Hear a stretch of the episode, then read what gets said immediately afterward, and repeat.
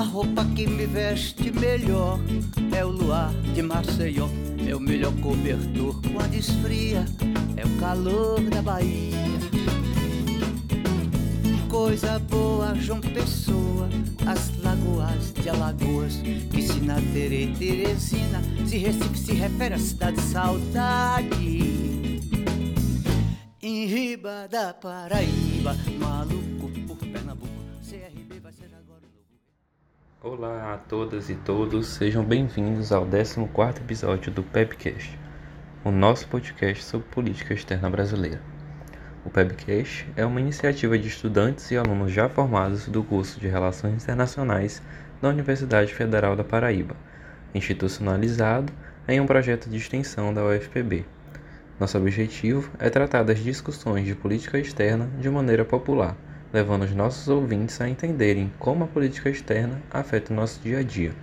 E antes de continuarmos, é importante lembrar que PEB significa Política Externa Brasileira.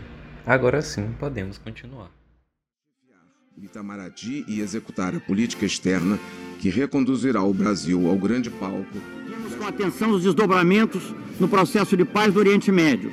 Esperamos que o diálogo direto entre palestinos e israelenses, lançados no início desse mês, de forma coordenada nos foros eh, multilaterais, na FMI, no Banco Mundial e no G20, que foi o grupo que se criou. A defender o respeito ao direito internacional, a não intervenção e ao multilateralismo, a militar por um mundo livre de armas nucleares, a combater o preconceito. Que define, em última análise, a qualidade da imagem internacional do Brasil, o nível de influência real que o Brasil pode exercer. Neste episódio, falaremos sobre um tema que tem ganhado importante atenção no estudo e a atuação na política externa, a paradiplomacia, uma forma de estabelecimento de relações diplomáticas que ganhou força nas últimas décadas. E para isso, pessoal, contamos com a participação da professora Liliana Ramalho Froio.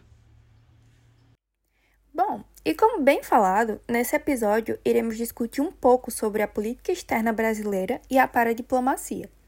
Mas antes, para adentrarmos no assunto, vamos entender primeiro o que é a paradiplomacia. Os autores Kel Hein e Nai discutem como o processo da globalização contribuiu para tornar as fronteiras internacionais e, nesse caso, as nacionais cada vez mais porosas, tornando a interdependência entre os atores mais profunda. Além disso, os atores locais passam a sofrer do termo globalização, um neologismo utilizado por Giddens em 1991 para explicar como as tendências globais tendem a se materializar em espaços geográficos concretos, especialmente as cidades, de forma que afeta diretamente as populações locais e, mais ainda, trazem mais responsabilidades para os gestores. Dessa forma, o termo paradiplomacia não é acordado entre os acadêmicos e pesquisadores de forma uniforme, mas, para fins de discussão em nosso podcast, nós entendemos que a paradiplomacia é considerada apropriada para discutir sobre a atuação internacional direta e autônoma por parte dos governos subnacionais, não confundindo com algo que seja necessariamente paralelo, mas sim que pode ser desenvolvido no sentido também de algo subsidiário ou acessório, como explica Duchasek em 1990. É, sob essa perspectiva, uma das inúmeras ferramentas disponíveis para que os atores locais sejam capazes de promover o entrelaçamento e desenvolvimento nas suas regiões. Além disso, é importantíssimo o processo pela sua importância na construção da política externa, pois se encontram objetivos, estratégias, táticas, instituições, processos decisórios, instrumentos e até formulações que se assemelham muito à política externa no Estado Nacional, mesmo que ainda seja em temas low politics. Vale ressaltar que existem algumas definições do caráter da paradiplomacia, como a política, cultural e econômica. A política e a cultural se assemelham na medida em que a ideia de cultura e identidade criam movimentos nacionalistas para a conquista de reconhecimento e legitimidade. Já a econômica se volta para o uso do cenário internacional para o fomento do desenvolvimento econômico e bem-estar populacional, por meio da captação de recursos, promoção comercial e cooperação internacional. Soldatos, também em 1990, afirma que a paradiplomacia pode ser desenvolvida em harmonia ou conflito com o governo federal E, em caso de inserção por meio da diplomacia federativa, o governo federal atua como mediador entre os governos subnacionais e o plano internacional. É nessa perspectiva onde os representantes políticos buscam ter participação e influência nos processos decisórios que são desenvolvidos pelo plano federal, participando na condução das relações internacionais e, evidentemente, na formulação de política externa.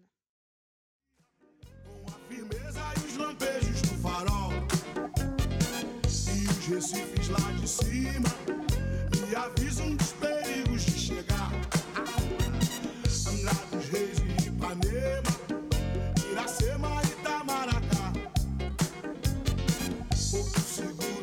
Vicente, braços abertos sempre a esperar.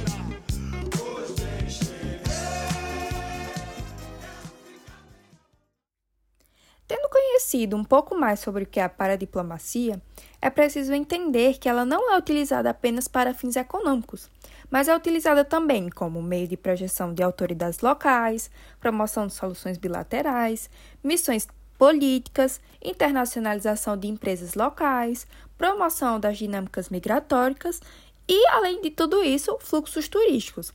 Tudo isso dá-se por causa do compartilhamento de serviços, busca de mercados alternativos, solução de problemas ambientais e diversos outros objetivos que respondem à função da paradiplomacia como instrumento da atuação localizada.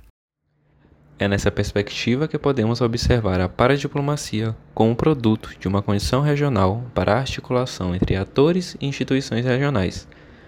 Por exemplo, grandes cidades como Tóquio, Nova York e São Paulo possuem impacto significativo nas relações internacionais. Portanto, possuem modelos de paradiplomacia que constituem verdadeiras cidades globais.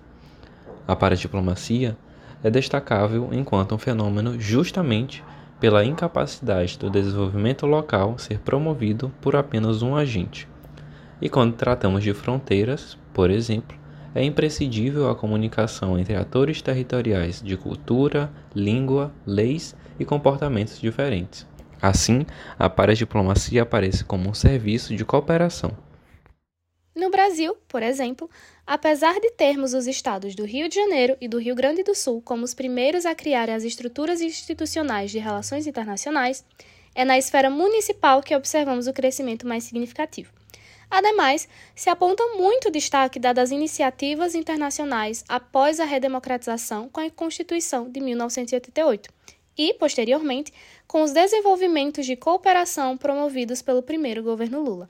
Mas ainda é preciso entender as relações da paradiplomacia com a diplomacia federativa, o que nós vamos fazer na próxima sessão.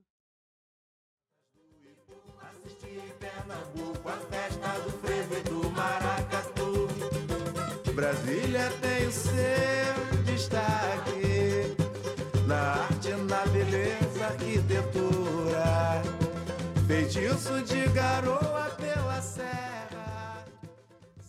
Como já exposto anteriormente, a paradiplomacia se desenvolve como uma forma de unidades subnacionais interagirem internacionalmente com outras organizações e instituições. Freud e Medeiros destacam que a Constituição deu espaço para atuação paradiplomática na medida que flexibilizou a administração de despesas e receitas do Estado, o que permitiu uma busca por recursos disponíveis internacionalmente para o financiamento de projetos nacionais. Porém, é importante lembrar que, conforme a nossa Constituição Federal, temos no artigo 21 que compete à União manter relações com estados estrangeiros e participar de organizações internacionais. Por mais que alguns projetos de alteração constitucional que buscavam ampliar a atuação externa de entes subnacionais tenham sido propostos, a política externa do Brasil ainda se encontra centralizada na figura da União e do governo federal. É importante destacar que esse modelo centralizado da realização da política externa pode ter impactos negativos na satisfação da agenda adotada, Cada ente subnacional tem suas especificidades com problemas e busca de oportunidades diferentes, e que podem não estar sendo atendidas com a centralização na qual a atual legislação dispõe. Neste sentido, esses problemas fomentam a atuação paradiplomática, que pode variar para um formato complementar, ou seja, que busca outros eixos de aproximação externa que atendam melhor os interesses de cada unidade, mas sem se opor à política do governo central. Ou de modo concorrente, quando as atuações são contrárias ao, digamos, sentido da política adotada pela União. Todavia, embora tenha seus pontos negativos, a centralização da política externa tem sua importância na medida que a unificação da pauta torna mais claro o entendimento sobre a agenda que será adotada, suas ações e seus objetivos também, evitando uma descentralização que vai tornar a ação internacional do país não identificável. Isso, contudo, não retira a necessidade da paradiplomacia. Cidades e estados podem, internacionalmente, buscar oportunidades de investimento, financiamento e até mesmo enfrentamento de problemáticas, seja em contato com investidores, com bancos multilaterais ou na replicação adaptada de políticas públicas de sucesso. Além do que já trouxemos, é interessante destacar que desde a redemocratização, a busca por uma maior pluralidade e participação democrática tem sido um ponto importante na política exterior do Brasil. Portanto, o Itamaraty, historicamente visto como um ministério insulado, visa ampliar a permeabilidade de opiniões que envolvam mais setores da sociedade, inserindo um caráter mais democrático na tomada de decisão da PEB. Nesse cenário, o aumento da atuação de unidades subnacionais no meio internacional pode ser uma importante forma de melhor entendimento das demandas dessas unidades subnacionais e não excluem a possibilidade de auxílio ou trabalho conjunto com a MRE. Bom, pessoal, mas para falar um pouco mais sobre o assunto, teremos no bloco a seguir a participação da professora Liliana Ramaio Froio. Ela é professora adjunta no Departamento de Relações Internacionais da Universidade Federal da Paraíba, professora no programa de pós-graduação em Ciência Política e Relações Internacionais também da UFPB, tem doutorado em Ciência Política pela Universidade Federal de Pernambuco, além de ser a coordenadora do Observatório Internacionalização Descentralizada em Foco, o IDF. A professora também atuou na assessoria internacional da Subchefia de Assuntos Federativos da Presidência da República no período de 2013 a 2014. Quer conhecer, então venha que eu vou te mostrar a senha do coração do Brasil. São nove estados na raia, todos com banho de praia, num céu de anil e calor. São nove Estados Unidos, crescentes, fortalecidos, onde o Brasil começou. E hoje, no calcanhar da ciência, formam uma grande potência, irrigando o chão que É um prazer ter a senhora conosco hoje, professora. Muito obrigado por ter aceitado o convite. Eu, em nome de toda a equipe do Pebcast e também dos nossos ouvintes, agradecemos a sua participação e a sua disponibilidade para estar aqui hoje com a gente falando um pouco mais sobre paradiplomacia. Bom, e antes de iniciarmos as perguntas de maior enfoque na política externa brasileira e na paradiplomacia, é importante contextualizar um pouco sobre essa prática. No início do nosso episódio, trouxemos um pouco do histórico da paradiplomacia e do desenvolvimento de estudos que buscam entender mais o assunto. Nesse cenário, professora, partindo para um enfoque mais nacional, como tem se desenvolvido historicamente a atuação da paradiplomacia no Brasil? Houve algum momento de maior impulsionamento e destaque dessa prática? Além disso, com a senhora sendo uma das pesquisadoras de grande renome em torno da paradiplomacia, como tem se desenvolvido a área de estudo da paradiplomacia no Brasil? Ela encontra avanços e empecilhos? Olá todos e todas. Primeiramente, muito obrigada aí pelo convite. Fiquei muito feliz que vocês estão discutindo aí nessa edição sobre paradiplomacia. É, agradeço também aí a menção como é, pesquisadora de renome no assunto, né? Tem muitos outros aqui é, no Brasil, e, enfim, não sei exatamente uh, o quanto né, eu estou aí, mas pesquiso há muito tempo esse tema de, de paradiplomacia, acho que desde que eu comecei a lecionar, então é uma temática que eu gosto muito de abordar. Então, sempre que eu recebo esses convites, eu fico muito satisfeita. Bom, vamos lá, né? Uma pergunta aí sobre as origens, né, da paradiplomacia, esse desenvolvimento é, histórico da paradiplomacia no Brasil. Bom, é, a questão da paradiplomacia, ela tem um, um percurso é, bastante longo aí, se a gente for pensar em termos das relações internacionais. Ah, alguns estudos, alguns pesquisadores gostam até de classificar esses períodos da paradiplomacia, um tempo mais mais longe na história, alguns colocando com um tempo mais, mais recente. É, mas tudo está ligado a uma questão muito importante dentro das relações internacionais, que é a questão da centralização e descentralização, a questão da formação dos estados, da formação territorial, e nesse processo de formação desses estados, principalmente a questão da organização territorial e constituição desses estados, como esses estados se organizaram em relação a esse poder político, né, a centralização de poderes e a descentralização de poderes. E isso, em grande medida, quem dá o tom são as constituições, né, no momento que são feitas as constituições desses países, tá? Então, a paradiplomacia, ela surge universalmente, né, no mundo todo, dentro um pouco dessa discussão sobre centralismo, descentralização, um pouco uma revisão sobre é, o federalismo, né, esse modelo de Estado aí, federalista, e com isso diversas análises né, partiram dessa possibilidade, portanto, de descentralização de um dos poderes, que é esse poder internacional, esse poder de fazer é, política externa, né, de tomar decisões no âmbito da política externa. Então, tem um núcleo aí norte-americano, um núcleo canadense, que vai começar essa, essa, essa revisão sobre Estados federados, sobre política externa, sobre atuação internacional de determinados territórios dentro de Estados federados, ligar isso a um processo bem recente que depois vai se aprofundando com algumas forças como globalização, né? É, algumas forças que vão é, cada vez mais impactando essa descentralização. Tá? Então, alguns colocam como um marco a esse momento aí maior de, de interconexões, de interdependência e de globalização para a paradiplomacia. E isso também entra para o contexto brasileiro, certo? Só que há alguns é, percursos, né? A gente já identifica alguns percursos na história da política exterior do Brasil de paradiplomacia, né? A gente identifica alguns momentos aí de paradiplomacia, algumas até bem intensas, tá? Então, temos, é, por exemplo, uma tese de doutorado do, do José Nelson é, Bessa, né, que ele foi assessor internacional do governo do estado do Ceará, então uma tese de doutorado dele de 2012, sobre paradiplomacia financeira, ele começa analisando desde a época do Brasil Império, por exemplo.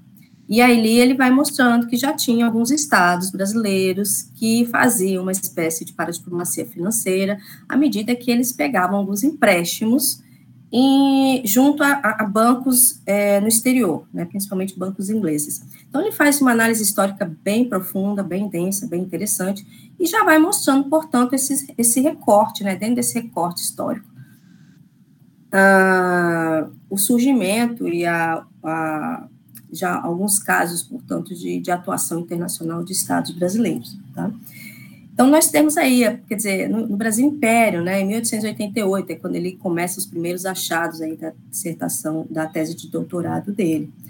Uh, e isso continua, continua, a gente teve um, um decreto presidencial em 1890, que, inclusive, é, a União se coloca, né, o Tesouro Nacional, como avalista dos estados, eles podem pegar esses recursos estrangeiros, e a União seria como o avalista, né, aquele é, fiador o garantidor desses empréstimos, e esse tipo de prática, ela é inserida na primeira Constituição brasileira, primeira Constituição republicana, e esse mesmo, é muito interessante, esse mesmo artigo, ele simplesmente passa a ser replicado em todas as constituições, com uma linguagem um pouco mais contemporânea, né? É, ele passa a ser replicado em todas as constituições, inclusive na Constituição de 1988. Tá? Então, nós temos esse percurso aí de empréstimos, né, os estados brasileiros, os entes federativos brasileiros fazendo empréstimos junto a instituições financeiras é, estrangeiras e já caracterizando, portanto, uma espécie de atuação internacional. Porque essa, em grande medida, é a única, é, a uni, o único artigo, né, a única forma realmente expressa na Constituição é, brasileira de atuação paradiplomática, digamos assim, né? Então, lá está dito que os estados da federação, né, os estados, municípios e o Distrito Federal podem é, pegar empréstimos no exterior com o aval do Senado é, e, portanto, né, tem essa autonomia de, de fazer uma, uma atividade paradiplomática, garantida aí pela Constituição do Brasil. Tá? Então, isso é uma prática já, já antiga. Ao mesmo tempo, isso nós estamos falando de uma espécie de empréstimo, né? Mas outros tipos de atividades também a gente identifica na prática diplomacia brasileira, por exemplo, nos anos 60, né, em 1960, quando a gente ainda estava no, no período é, da ditadura, tem um, um, artigo até do Ricardo Saitenfus na imprensa que ele é, reclama, né? Ele coloca ali uma reclamação governador do Rio Grande do Sul na época, né, o Leonel, Leonel Brizola, uma reclamação em relação, é, direcionada ao presidente JK, em relação à inserção do Brasil na ALAUC, na época, né, Associação Latino-Americana de Livre Comércio, falando que isso não era do interesse do Rio Grande do Sul entrar, portanto, num, processo de integração regional, e que o Rio Grande do Sul gostaria de ser consultado sobre esse tipo de atividade da presidência da República. Né? Ele foi extremamente rechaçado por isso, inclusive. É, né, foi colocado até como, como ridícula a posição do governador, mas já mostra que né, o protagonismo, isso depende muito realmente do quanto o Estado está inserido internacionalmente ou, ou interessado, né, ou quanto o internacional impacta na, nas suas atividades é, locais, então, ali a gente já vê um, uma manifestação. E o Rio Grande do Sul continua isso, por exemplo, no, quando nós tivemos também o Tratado de Assunção, já as primeiras negociações entre Brasil e Argentina para a questão do Mercosul, de novo, né, o governador do, é, do Rio Grande do Sul na época, o Pedro Simon, ele também se manifestou que queria ser consultado sobre o caso. Então, isso já mostra essa é um certo é, protagonismo né, de alguns estados, né, não, não, vou dizer aí que já é uma grande intensidade para diplomático, mas alguns estados já se manifestando, de acordo, obviamente, com o nível de impacto dessas questões para as suas questões, para os seus assuntos domésticos, né, os seus assuntos regionais e, e endógenos aí, né, e locais. Bom, e claro que um grande marco, indo aí na, nessa segunda é, parte da, da pergunta, né, qual seria um período, os períodos, os marcos de maior crescimento da prática paradiplomática, eu acredito que isso com certeza vem a partir da democratização do Brasil, que nós temos, obviamente, é, uma libertação dessas amarras da ditadura, porque era um Estado extremamente controlador, extremamente centralizador, Tá? Então, com isso, com a libertação dessas amarras da ditadura, a gente não fica só nas atividades para a diplomacia financeira, nós, os estados conseguem é, ou, é, desenvolver outros tipos de atividades para diplomáticas, tá? então flexibiliza bastante, abre uma, uma, um rol, um leque de oportunidades maior para o engajamento internacional desses estados e municípios brasileiros. E isso é percebido na, no surgimento de algumas instituições de relações internacionais em alguns locais. Por exemplo, uh, no Rio de Janeiro, que foi um dos primeiros, aí em 83, né, de novo, e aí o, o Leonel Brizola, de novo, né, agora como governador do Rio de Janeiro, ele que cria esse cargo de assessor de relações exteriores, que foi dado aí ao Clóvis Brigagão, né, na época, é, e depois, no próprio Rio Grande do Sul, com Pedro Simon, em 1988, ele também cria uma Secretaria Especial de Relações Internacionais, que aí foi o professor Ricardo Saitenfus também que assume essa secretaria. E assim vem, depois vem a cidade de São Paulo, vem o estado de São Paulo, também nós temos o Acre, que tem uma relação muito viva né, ali com a Guiana na sua fronteira. Então, esses é, começou realmente a, a, alguns estados e algumas cidades a terem esse essa institucionalização, né, criar órgãos específicos para pensar suas relações internacionais, as suas atividades internacionais. Bom, é, além disso, a gente tem, bom, com o início né, da, da, da, dessa abertura, portanto, no Brasil, na década de 90, alguns impactos dentro da estrutura do MRE, alguns impactos também dentro da ali da nossa, né, da, das nossas instituições, é, dentro do governo federal que toma essas decisões em termos de política externa. Então, nos anos 90, por exemplo, 92, a gente tem uma abertura dos arquivos do Itamaraty.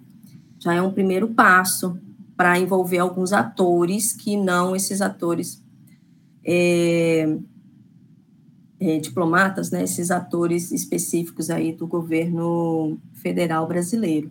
E aí, inclusive, os atores subnacionais, eles passam a ser percebidos.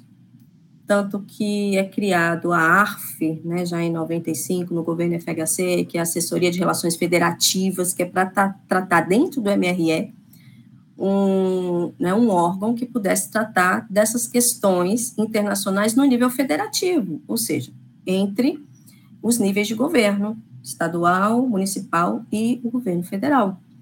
Isso muda ao longo do tempo, como a gente sabe muito bem. Depois, o governo Lula transforma essa, essa assessoria em outra assessoria, que é a FEPA. Cria também outros órgãos dentro da presidência da República para lidar com isso. Então, gradualmente, a partir dos anos 90, do processo de democratização, uma série de mudanças institucionais, uma série de atividades paradiplomáticas são percebidas. Então, eu acredito que seja também um marco. E o outro marco de crescimento foi a pandemia, né, que nós tivemos também um, um governo muito é, enfrentacionista. Tá? A gente tem até uma autora, Marinana, que ela coloca para a diplomacia da contestação, né, que é isso, é quando a gente tem uma série de embates ou divergências entre os níveis de governo, e isso pode resultar realmente em posições é, em relação a assuntos no nível internacional distintas, né, posições distintas entre governos, entre os níveis de governo, e foi o que aconteceu. Então, a pandemia também mostra bastante um, uma mudança na intensidade da paradiplomacia no Brasil. E a gente tem uma série de produtos acadêmicos, de artigos e pesquisas mostrando e analisando diversas atividades dos entes federativos brasileiros, como que elas realmente se intensificaram a partir da paradiplomacia, de tal forma que algo que a gente nem via antes, que era um posicionamento público de alguns gestores é, e governadores e prefeitos em relação à posição da polícia externa brasileira. Tá? Então, isso realmente foi um ineditismo para nós. É, então, eu acho que, que é isso, né, nessa primeira questão. Não sei se ficou algo de fora. Eu acho que foi muito completo, professor. Muito obrigado pela resposta. É, e já pegando um gancho nessa penúltima parte da resposta da senhora em relação à relação da paradiplomacia com o Ministério das Relações Exteriores, é, a gente sabe que nos últimos anos o cenário internacional ele tem testemunhado mudanças significativas nas dinâmicas diplomáticas, é, impulsionadas não apenas pelos atores tradicionais, mas também por, por entidades subnacionais, como a senhora bem colocou. É, no, contexto, é, no contexto brasileiro, a paradiplomacia ela emerge como uma força cada vez mais relevante, é, redefinindo a tradicional abordagem centralizada da política externa. É, enquanto fenômeno, a gente sabe que a paradiplomacia envolve a atuação dos entes subnacionais nas relações internacionais, que acabam desenhando um novo panorama para a política externa brasileira, no caso. É, dito isto, é, eu gostaria de fazer três perguntas para a senhora nesse eixo. É, como, primeiro, como a crescente autonomia de estados e municípios influencia a tradição centralizada do, Itam do Itamaraty na condução das relações exteriores do Brasil? É, Pode-se considerar que a atuação das cidades e regiões é uma extensão da política externa nacional ou é uma forma autônoma de inserção internacional? E, por último, é de que maneira o governo central, no caso do governo executivo, ele busca alinhar essas ações aos interesses nacionais?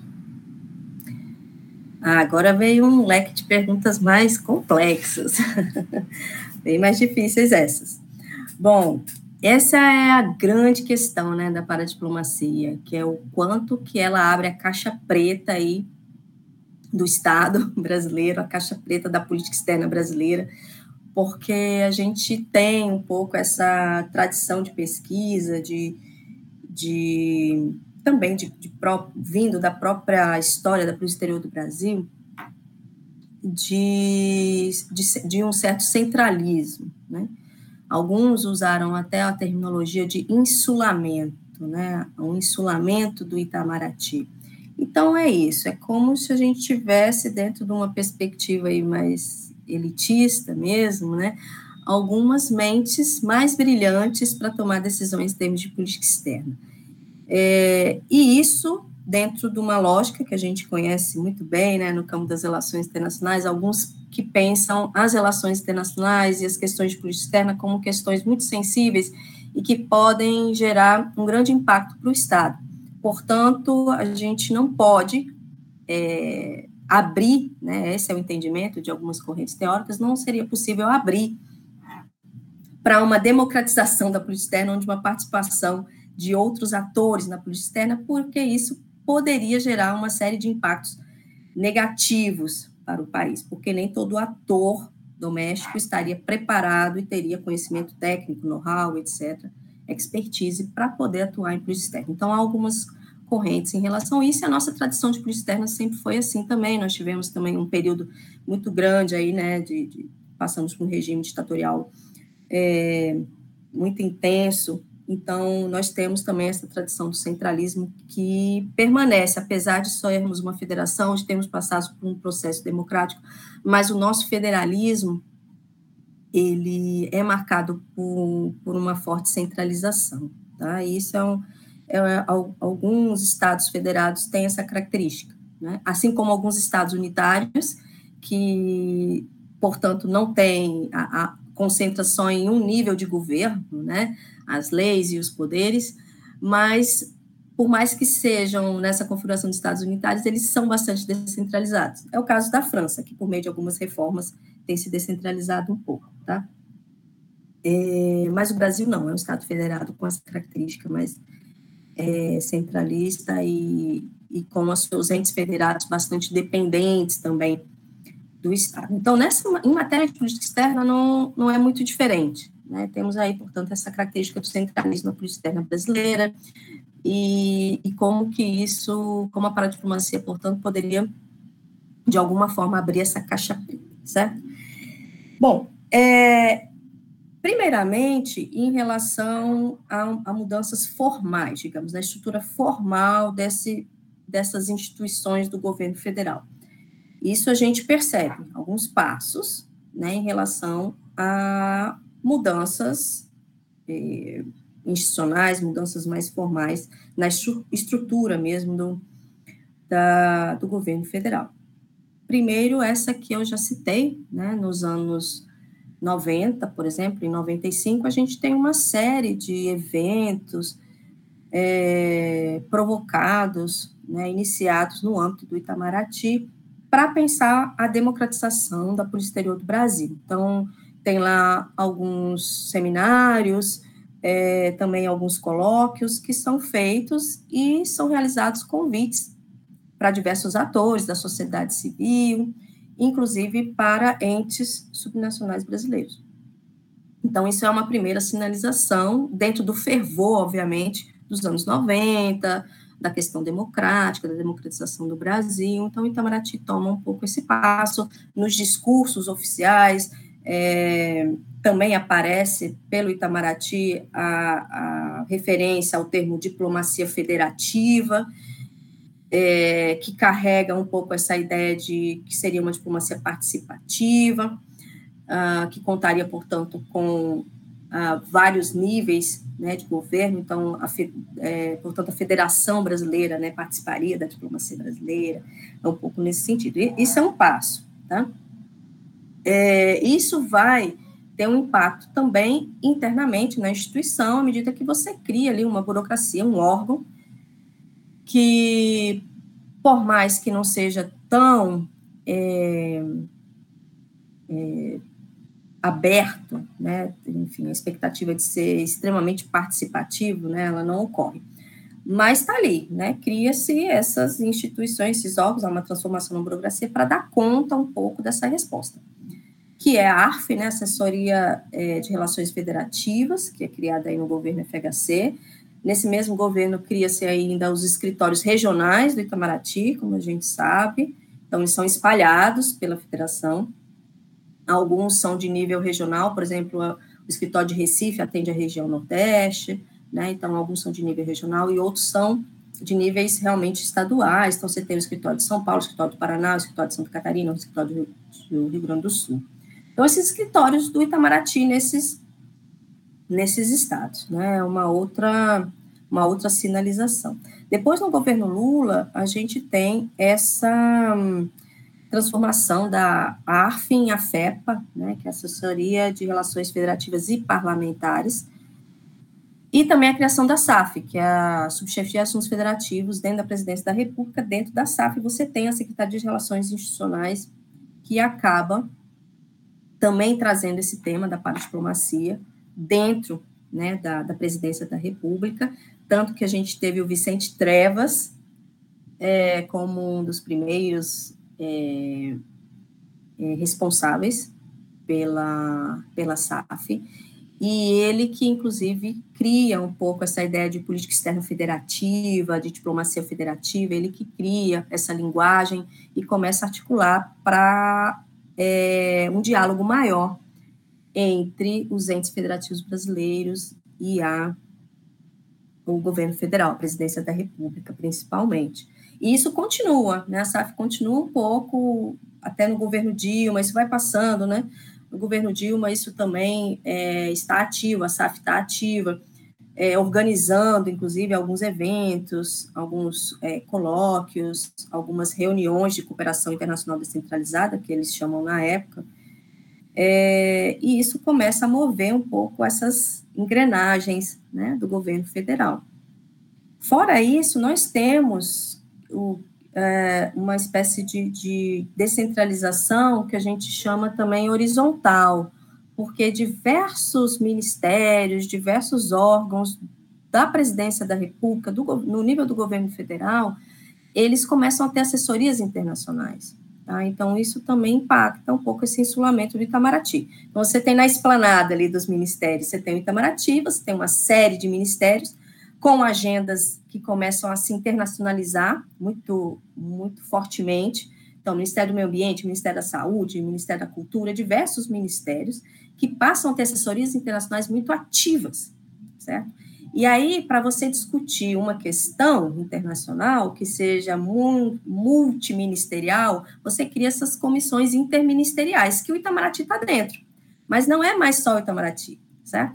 Então, há uma série de comissões interministeriais que são criadas, a depender do assunto, que envolve uma série de ministérios. Então, há também uma descentralização horizontal, não só vertical, né, em níveis de governo, mas também horizontal, no mesmo nível de governo, envolvendo outros órgãos além do Itamaraty. Então, vejam, há uma série de mudanças que vão ocorrendo em razão de uma demanda externa também, uma, uma maior intensificação né, dessa, dessa interdependência, dessas conexões internacionais, uma maior complexidade dos assuntos internacionais. Então, isso tudo impacta essa centralização da nossa política externa. E aí, uh, especificamente ainda, continuando no caso da paradiplomacia, a gente tem alguns passos, algumas tentativas até de, por exemplo, tamanha é, é, é realmente o movimento que ele que começam a abrir assessorias internacionais, né, puxadas aí por inspirações dessas primeiras que eu já citei, então uma série de assessorias começam a aparecer, então, por exemplo, já nos anos 2000, em 2005, a gente já tem uma primeira proposta de emenda constitucional para mudar a Constituição brasileira, para que seja inserido né, dentro da Constituição essa, essa referência para a diplomacia, que é a atuação internacional. O artigo fala um pouco isso, né? Atuação internacional dos estados, municípios, distritos federal, do Distrito Federal então, é um primeiro já um, um movimento, digamos, jurídico para começar até dar vazão a essa transformação no cenário político brasileiro, no cenário das, é, dessa né, atuação internacional desses entes federativos.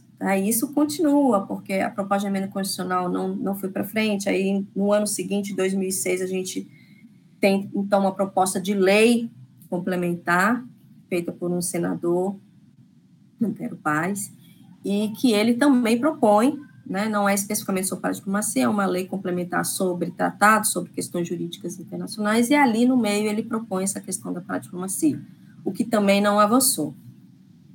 E ainda no governo, mais para frente, né, em 2000 de 2012, 13 até 2014, 15, ainda tem ainda uma outra tentativa de um decreto presidencial para falar de cooperação internacional descentralizada, que também não dá certo, né, que também não vai para frente. É, mas, enfim, já são alguns marcos para mostrar essa interferência, digamos, do movimento paradiplomático nesse, nesse insulamento, né? Então, isso está tá abrindo, de certa forma, sim, a caixa preta da nossa política externa brasileira. Somado a isso, a gente teve ainda três atos é, internacionais paradiplomáticos. Em 2006 e 2007, a gente teve é, dois protocolos né, de entendimento com a Fran, com a França e com a Itália, que são específicos da cooperação entre entes federativos, tá? E ali eles usam o termo cooperação descentralizada, tá? E em 2012 a gente teve um memorando de entendimento com os Estados Unidos, que aí já foi interessante, porque esse memorando de entendimento foi para tratar especificamente das relações entre atores locais. E ali fala um pouco sobre cooperação entre entes subnacionais, né? As terminologias vão mudando, mas todas têm o mesmo objeto, que é a cooperação entre entes é, locais, entes subnacionais, certo? Vejam, então são vários marcos que vão acabar impactando esse esse centralismo. Além disso, que a gente pode pensar né, nessa segunda parte aí da pergunta, ah, será que seria uma forma de, para a diplomacia estaria se inserindo na polícia externa do Brasil e, e pegando, né, portanto, essa trajetória, se inserindo na trajetória brasileira, ou será que ter, teriam posições mais autônomas, funcionaria de forma mais independente, tá? Isso é muito interessante, porque tem até um texto do professor Marcelo Medeiros, aqui da Universidade Federal de Pernambuco, eu sempre lembro dele quando tocam nesses assuntos. É um texto de 2008, que ele faz a, pergunta, a seguinte pergunta, logo no, é o título do, do artigo, né? Ele fala assim: necessita São Paulo de uma política exterior? Será que São Paulo precisa né, desse tipo de, de, de é, atuação é, na política externa brasileira?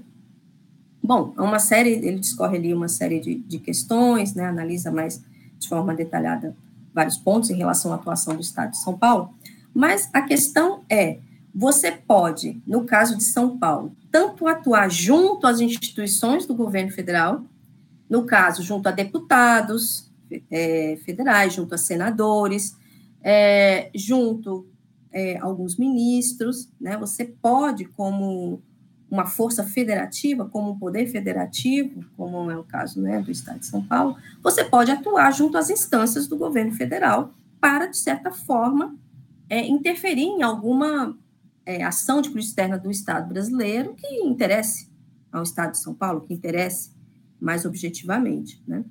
Então, isso seria uma atuação endógena, né, que ele descreve ali, uma atuação endógena que alguns entes federativos podem ter. Então, eles atuam ali endogenamente, né, dentro das instituições é, do Estado brasileiro, de forma a persuadir, de forma de alguma forma influenciar ou deixar ali as suas impressões sobre determinada atividade internacional. Similar ao que eu citei nos anos 60, né, que aconteceu no Rio Grande do Sul, nos anos 80, com o que aconteceu também é, no mesmo estado, no contexto tanto da LAUC quanto do Mercosul.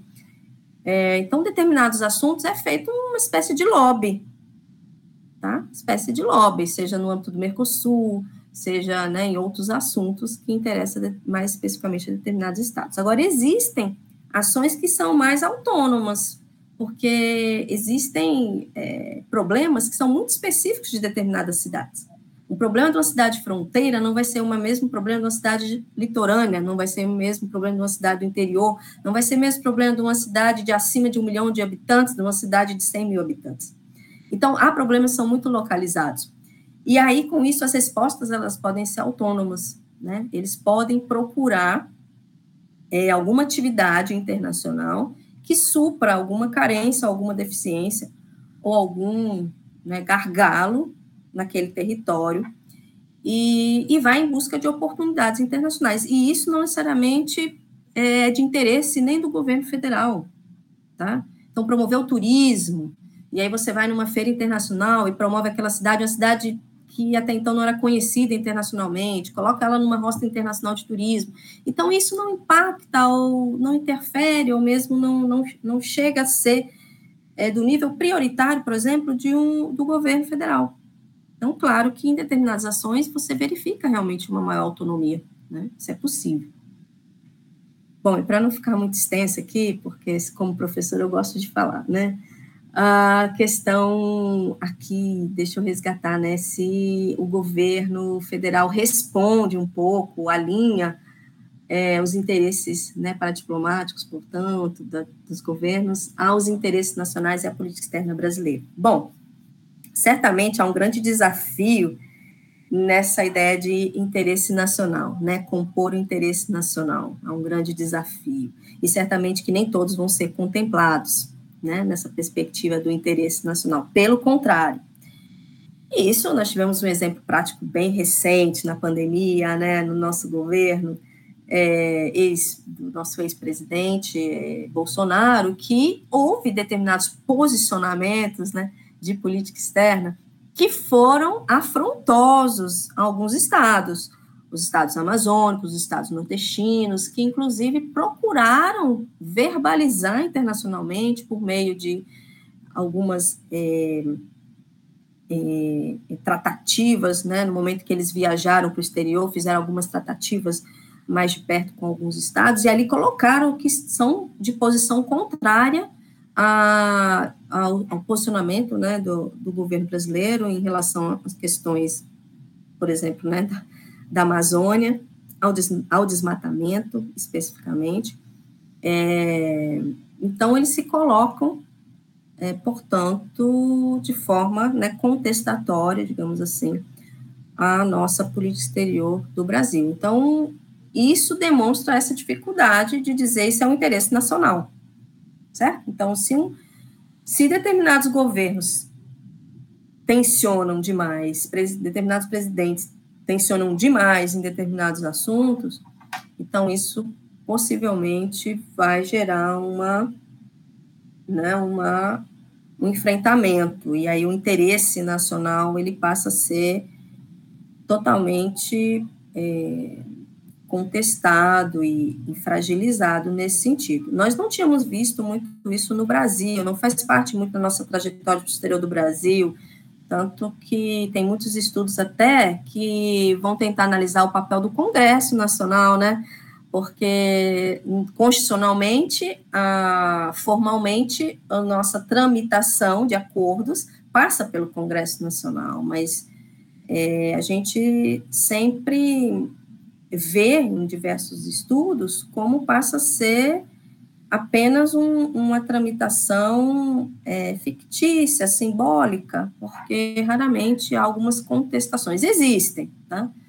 Existem, o Itamar Franco já fez, numa época, né, com o Paraguai, então tem, a gente, a gente acha algumas questões, mas é muito difícil essa contestação. Similar ao que a gente tem a indicação, né, de alguns é, ministros, né, do Supremo que vão ser sabatinados, a expectativa é que que haja uma polarização ideológica, política e que sejam reprovados, mas nunca são.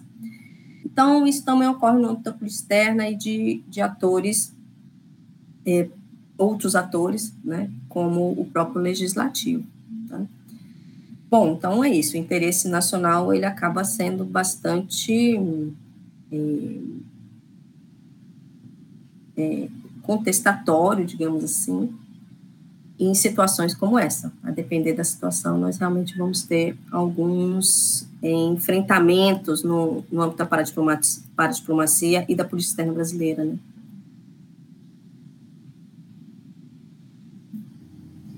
É, muito obrigada, professora, pela resposta muito completa e clara. É, passando para a terceira pergunta, a dinâmica da globalização, caracterizada pela crescente interconexão e interdependência entre as nações, desempenha um papel significativo na redefinição das fronteiras nacionais, tornando-as mais permeáveis e complexas. E entendendo que, com a dinâmica da globalização, que torna as fronteiras nacionais mais porosas, há muita oportunidade percebida na dinâmica da paradiplomacia para as entidades subnacionais. Então, dentro disso, eu gostaria de saber quais as limitações em termos de capacidade institucional para desenvolver e implementar estratégias paradiplomáticas eficazes as entidades elas podem enfrentar. E, além disso, à luz das dimensões política, cultural e econômica que envolve a, paradiplomacia, é, de que forma os governos subnacionais brasileiros utilizam da paradiplomacia para promover o desenvolvimento regional? Joia, obrigada. Essa pergunta também é ótima porque vai no centro assim de muitos problemas da paradiplomacia, que é a questão institucional. Uh, e isso eu digo que é ainda uma questão de nós criarmos uma cultura da paradiplomacia no Brasil. Né? Nós não temos muito nenhuma cultura da diplomacia no Brasil, no sentido de, de termos realmente espalhado pelo território, espalhado né, é, é, na sociedade esse interesse pela diplomacia. Então, quiçá pela para-diplomacia, certo? Ah, então, uma coisa até que é muito é, normalizada, óbvio, é ver um presidente para o exterior e tratar de questões internacionais.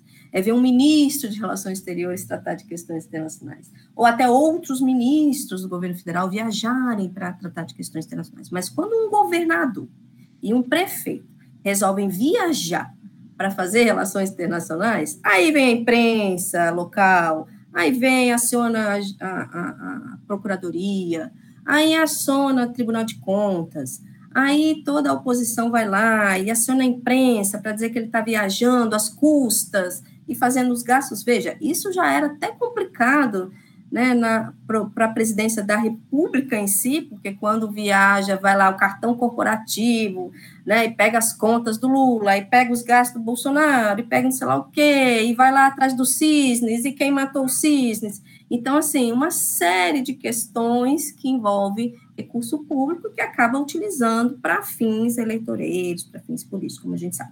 Então, imaginem isso no nível da paradiplomacia, porque nós não temos sequer uma cultura paradiplomática.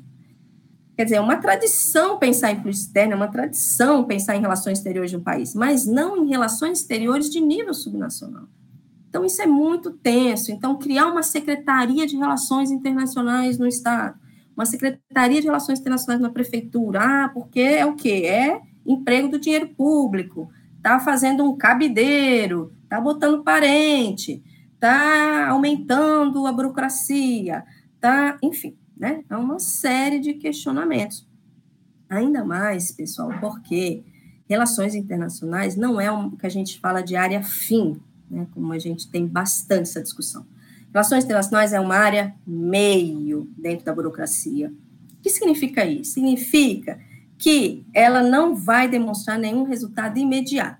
Diferente de uma Secretaria da Saúde, que faz uma política pública para a saúde, e você tem lá aplicando vacina, você tem lá abrindo hospital, você tem lá contratando médico. Então, aquilo é visto imediatamente. Então, é política, são políticas ditas finalísticas. Né? Ela já tem uma empregabilidade direta.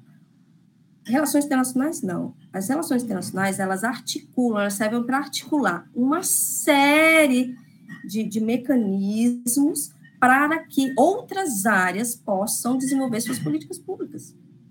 Né? Então, a questão do desenvolvimento é muito importante, é uma ferramenta muito, é, hoje em dia, relevante para a administração pública dos estados e municípios. Atrai recursos, né? atrai é, é, empresas, atrai expertise, é, possibilidade de capacitação. Então, uma série de possibilidades de você fazer cooperação internacional. Você pode pegar é, uma tecnologia de outro lugar, você pode ter uma capacitação de seus servidores, você pode trazer pessoas de fora para serem é, trabalhar naquele, né, no seu estado, na sua prefeitura, auxiliar com uma experiência estrangeira você pode ainda trazer dinheiro por meio de captação de recursos, que não é só empréstimo, porque os recursos podem vir por doação. Na época da pandemia, uma série de países, embaixadas doaram máscaras, álcool, doaram para estados e municípios brasileiros. Na carência do governo, eles tiveram essa autonomia, certo? Então, assim, essa capacidade institucional, essa questão institucional, é muito importante. Ter uma área de relações internacionais, mas não é essa cultura. Na pandemia, a gente teve até um amadurecimento maior disso. Por quê? Porque a área internacional teve que ser muito acionada. Diante da ausência de auxílio do governo federal, buscou-se lá fora esse tipo de auxílio. Então, você contactava a China, você contactava os Estados Unidos, você contactava quem fosse para poder auxiliar nas demandas sanitárias domésticas, locais, né, é, é, estaduais e municipais. Né? É, então, isso foi muito amadurecido. Né? Tem uma entrevista é, do Francisco Pereira, que é assessor internacional da Prefeitura de São Paulo, em 2021, ele deu essa entrevista para o IDEF, que é o nosso observatório da internacionalização descentralizada em foco, né? Já fazendo propaganda aqui, depois eu deixo o link do site para vocês. Mas é isso, né? O Francisco, veja, Prefeitura do Estado de São Paulo, né? Prefeitura da cidade de São Paulo. Ah, ele é, assim, uma pessoa super acessível e super instruída. Na entrevista dele, ele mostra isso muito claramente, quer dizer, a nossa área, ela já fazia esse trabalho de ser intermediário, um interlocutor, um articulador dentro da administração que articulava diversas instituições e órgãos da administração. Mas com a pandemia isso se intensificou muito mais. Porque a necessidade de ir para fora foi muito intensificada. Então, eles foram muito mais demandados. Então, o protagonismo deles foi muito importante. Tá? Então, é isso, é, um, é, uma necessidade da gente amadurecer a nossa paradiplomacia para que ela se institucionalize. Nós temos ainda no Brasil um fenômeno que o Tulo Vigevani e a Débora Prado já identificaram e classificaram é, nos anos 2000 como o fenômeno do stop and go no Brasil, né? que é o seguinte, a paradiplomacia vai e para, vai e para, né? stop and go, stop and go. Por quê? Porque determinadas é, mudanças, sejam mudanças em, em, em, relação a recursos, sejam mudanças políticas, mudou um prefeito, mudou uma sessão internacional, mudou um, um secretário, isso impacta a continuidade ou não da área internacional e das práticas internacionais. Então, nós é diferente de áreas fins, por exemplo, ninguém vai extinguir uma secretaria de saúde num governo. Ninguém vai extinguir uma Secretaria de Educação no governo, mas vai extinguir uma Secretaria de Relações Internacionais. Certo? Porque não vai enxergar muito a finalidade daquilo. Então, nós não temos ainda essa, esse amadurecimento para isso. Né? Então, esse stop and go é o que caracteriza. Tá? Nós ainda estamos, na, no para diplomático, muito à mercê do fenômeno do stop and go. Vai, para, alguma coisa acontece, para. Aí outra coisa acontece, volta de novo algo, né, uma força profunda para utilizar aí um pouco, né, renovando, Rosselli, um pouco da história das RIs, forças profundas aparecem, aí muda toda a configuração e aí ou se fortalece para a diplomacia ou se enfraquece para a diplomacia. Então, precisamos dessa cultura ainda. É, e alguns momentos de crise estão é, proporcionando isso, infelizmente, nos momentos de crise, mas é, é um pouco que nós temos para a realidade brasileira. Né? Então, acho que, que é isso, né, para essa questão. Obrigada, professora. Foi perfeita a sua colocação. E a gente já vem dando entrada né, na última pergunta. A diplomacia paralela, ou seja, a paradiplomacia, trouxe uma visibilidade extraordinária aos atores subnacionais, além de retirar o estigma de que apenas compete aos diplomatas a prática da política externa, como a senhora bem colocou na resposta passada. A gente poderia listar né, uma série de benefícios trazidos através dessa, prática, como a flexibilização das fronteiras, novos modelos de, de cooperação, não sendo mais entre estados, e também né, possibilidades de novos recursos financeiros.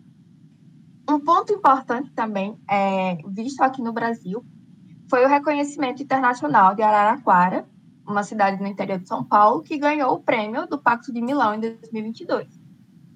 Só que, a partir disso, professora, eu queria perguntar à senhora se existem e quais seriam os impactos maléficos que essa prática né, da paradiplomacia poderia proporcionar aos Estados, às relações internacionais e à política externa brasileira. Joia. Obrigada, Ana, pela pergunta. Bom, eu quero começar nessa pergunta é, só pela ideia de diplomacia paralela, porque é uma coisa que eu queria deixar essa, esse alerta. A linguagem né, da paradiplomacia ela é muito rica, ela é muito uh, né, cheia de, de, de, de terminologias, e isso não é aleatório, ela, ela, na verdade, essas terminologias têm a ver muito com disputas até de poder, tem a ver com questões históricas territoriais. Então, nos Estados Unidos, por exemplo, você usa diplomacia, não usa diplomacia paralela, usa diplomacia constituinte, porque a ideia de unidades constituintes pelo modelo do território, né, pelo modelo do federalismo americano. É, na, na, na Europa, por exemplo, se usa muito o termo é, não central, ou mesmo o termo descentralizado, não se usa subnacional, que também é um termo que também aparece em alguns países, também nos Estados Unidos, né? Ah, em razão desse caráter subnacional, a questão de nacionalidade, que ela é muito tênue, ela é muito ah, tensionada em alguns países, né, principalmente em alguns países europeus. Então, em razão desse tensionamento em relação ao nacionalismo, se coloca o subnacional, então isso já dá uma ideia de inferioridade. Então, essa questão diplomacia subnacional, constituinte, federativa, descentralizada, não central, isso não é um alerta para todos, né? Isso não é meramente, ah, vou usar qualquer um. Não use qualquer um, porque eles têm significados distintos e têm impactos distintos. E o paralela, que é colocado aí, né, diplomacia paralela, ele quase nunca, assim, está muito, muito fora de uso porque é uma terminologia do início do surgimento da paradiplomacia, ali nos anos 70, nos anos 80, um dos primeiros estudiosos de paradiplomacia, que falava de paradiplomacia como diplomacia paralela. E deu tanto debate sobre isso, tanta, tanta atenção sobre isso, que o pessoal também, falar de paralela é como se fosse, é, é, alguns entendem, né? O próprio Soldados, depois ele explicou, e o do Chasek também, numa nota de rodapé do, do livro deles, é, que não, não tem nada a ver com essa questão de, de, de paralela como se fosse concorrente. Mas alguns ainda entendem paralela como concorrente, diplomacia concorrente ao Estado. Né? Eles explicaram que não é isso, está na nota de rodapé explicitamente, né? Eu uso muito essa nota de rodapé não é isso, eu quis dizer isso, isso, isso, isso, isso, né? Mas, enfim, fique esse alerta, porque terminologia é uma coisa importante aí nessa área. E aí, voltando para a questão da pergunta, né, o que, você, o que a paradiplomacia traz de benefícios, mas também é que ela traz problemas, né, de questões, assim, né, de tensionamentos. Bom, é, isso vai depender muito do. Eu, eu, citei bastante né, o caso brasileiro no nosso último governo. Isso vai depender muito de uma série de questões. Primeiro, a temática. Segundo, é, isso, né, a configuração política, um pouco, né, a configuração de governo. Uma série de questões que podem tensionar. E, portanto, a paradiplomacia pode gerar problemas. Tá? Eu vou citar alguns casos aqui. Os Estados Unidos, ele tem uma trajetória bem interessante nisso, tá? Primeiro na questão do apartheid, porque nos anos 90, por exemplo, em 91, uma série de estados e também cidades norte-americanas começaram a fazer leis locais contra o apartheid. Então, o que significa leis anti-apartheid? Significa que eles começaram a fazer leis, é, de certa forma, é, é, é, punindo, né, entre aspas aí, mas é, é, dizendo, alertando que aquelas empresas ou aqueles que fizerem negócios com a África do Sul não poderiam fazer negócios com aquele estado específico, aquela cidade específica nos Estados Unidos. Isso gerou até um problema importante aí para o governo norte-americano, né? Porque ele não se manifestava assim até então. E foi até uma forma de pressionar o governo norte-americano de se posicionar, pressionando nesse nível, obviamente, né, de é, uma certa sanção, portanto, à África do Sul, até a finalização, a extinção do apartheid. Então, veja, é um movimento que começou de baixo, começou nesse nível hierárquico, digamos assim, de governo, para depois chegar no nível superior de governo. Então, começa por esse movimento, tá? É, subnacional, portanto. Houve outros casos nos Estados Unidos também que geraram problemas, né, tensionamentos, que foi, por exemplo, uma lei de 1996, a lei da Birmânia, né, chamada Burma Law, que atualmente, né, é aí a região aí de Mianmar, mas a lei da Birmânia, Birmânia ela foi é, produzida aí pelo estado de Massachusetts em 1996, que tinha a mesma lógica, sancionar Mianmar, né, por causa de questões de direitos humanos. Então, aqueles que negociassem com Mianmar não poderiam é, negociar, portanto, com o estado de Massachusetts, nos Estados Unidos. E isso subiu para o nível das instâncias superiores, dos tribunais superiores norte-americanos. A lei foi derrubada, mas eles fizeram um movimento interno, em 99, para a, que outros estados apoiassem né, a Burma Law, hum, em razão dessa agenda, né, dessa agenda dos direitos humanos. Não foi para frente, mas, enfim, demonstra também um pouco essa, esse problema que um Estado pode gerar para o seu país. Tem outros casos também, alguns casos mais recentes, agora no governo Trump, né, 2016, 2017, a questão da lei da migração, a questão, é, portanto, né, políticas migratórias, as políticas sanitárias do governo, que diversos estados, mas puxados principalmente pelo estado da Califórnia, pela cidade de Nova York, eles se opuseram a essas políticas externas, né, essas ações de política externa do governo norte-americano, principalmente no assunto migração e no assunto da pandemia. Tá? Inclusive, além de se manifestar contrário, é, é, indo é, realmente tomando posições efetivas, dizendo que iam receber os imigrantes, que não iam obedecer, portanto, às leis, é, tomando posições efetivas que contrapunham o governo. E houve uma série de ameaças dos dois lados, uh, mas, de certa forma, são é, houve esse tensionamento, né, portanto, um, um problema geral para o Estado norte-americano. E assim vai, né? No caso brasileiro específico, é, a gente tem alguns, alguns casos, né? Eu citei o caso da pandemia, mas tem um livro que é do embaixador Vicente Lessa, que é um livro de 2000 2007, por aí, que ele fez na época, ele fez o curso de altos estudos do Itamaraty e a tese dele de altos estudos virou um livro, que é um livro sobre paradiplomacia. Acho que é um dos primeiros livros assim de, de do, né, do métier aí, é, burocrático brasileiro que, que vai tratar do, do, desse assunto. E aí, no, no livro, a partir da experiência dele, porque ele trabalhou com isso dentro do Itamaraty, ele fala de uma série de problemas de problemas que eles tinham em relação à paradiplomacia. Por exemplo, um Estado ou um município brasileiro firmava um acordo de cooperação com o país que o Brasil não tinha é, relações diplomáticas.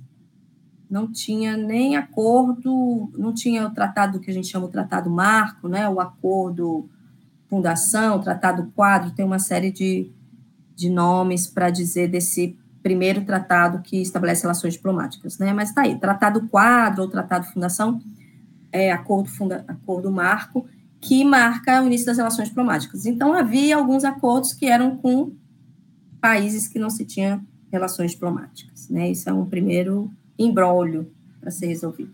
Outros problemas de duplicidade de ação. Fazer um acordo que já existia, dentro do rol da, da, da, das normas, aí, as, as, né, os acordos é, internacionais do Brasil. Tá? Então, faziam lá o mesmo acordo. Isso era complicado porque, às vezes, o Brasil já tinha conseguido uma série de benefícios por meio do acordo, aí o ente subnacional brasileiro vai lá e começa tudo de novo e consegue coisas até piores no seu acordo, que a gente já tinha um acordo com o país e que ele poderia entrar nesse acordo, certo? Então, é o que eles chamam de duplicidade de ação. Outro problema que ele fala é a questão de presunção de que o acordo entre em vigor imediatamente, né? presunção de legalidade, presunção de vinculação, presunção de legitimidade, ele usa uma série de palavras assim. Quando, na verdade, você tem que é, entrar para dentro do rol, porque o tratado fundação com o país, ele é o chamado tratado guarda-chuva, e tudo que o Brasil faz entra no tratado guarda-chuva, certo? E aí ficava ali, né? Eles nem, e aí quando comunicavam que tinham feito o acordo, já tinha feito toda a tramitação, certo? E, e como desfazer isso? Tá? Então, a ideia de que é, o Itamaraty podia resolver problemas de urgência, tá? É, apagar incêndios. Então, alguns problemas, assim, que eu imagino que, que, que dê um pouco de trabalho, né, para o Itamaraty, mas de forma mais, não, pelo menos nunca escapou nada, né, um problema mais intenso, diplomático, mais intenso a não ser esse último agora da, que a gente teve com a pandemia, tá? Agora, impactos aí para as relações internacionais, isso, a paradiplomacia mudou um pouco o direito internacional público, a paradiplomacia causou mudanças na, é, no entendimento, por exemplo, tem um parecer da Comissão de Direitos Humanos da ONU, um parecer de 98, é, falando um pouco desse entendimento sobre a paradiplomacia, quer dizer, o que, que acontece se a gente tem um ente subnacional fazendo, firmando um acordo internacional, o que, que acontece, né? E então isso muda também esse ordenamento jurídico internacional. Então há mudanças também em relação a, a, a esse arcabouço é, teórico conceitual, entendimento de atores nas relações internacionais. A gente também tem visto é, novas, novas é, é, produções né, de pesquisa, é, falando um pouco sobre, sobre esses atores subnacionais, principalmente quando a gente começa a pensar política externa e políticas públicas, então outros atores né, envolvidos, e aí a política pública na política externa, isso tem a ver diretamente com atores subnacionais também, envolve bastante. Então, uma série de oportunidades mesmo para a área de estudo também, que a paradiplomacia traz. Né? Então, é um pouco esse mapa, talvez, de, de interferências que eu vejo na, da paradiplomacia em alguns desses campos. Né?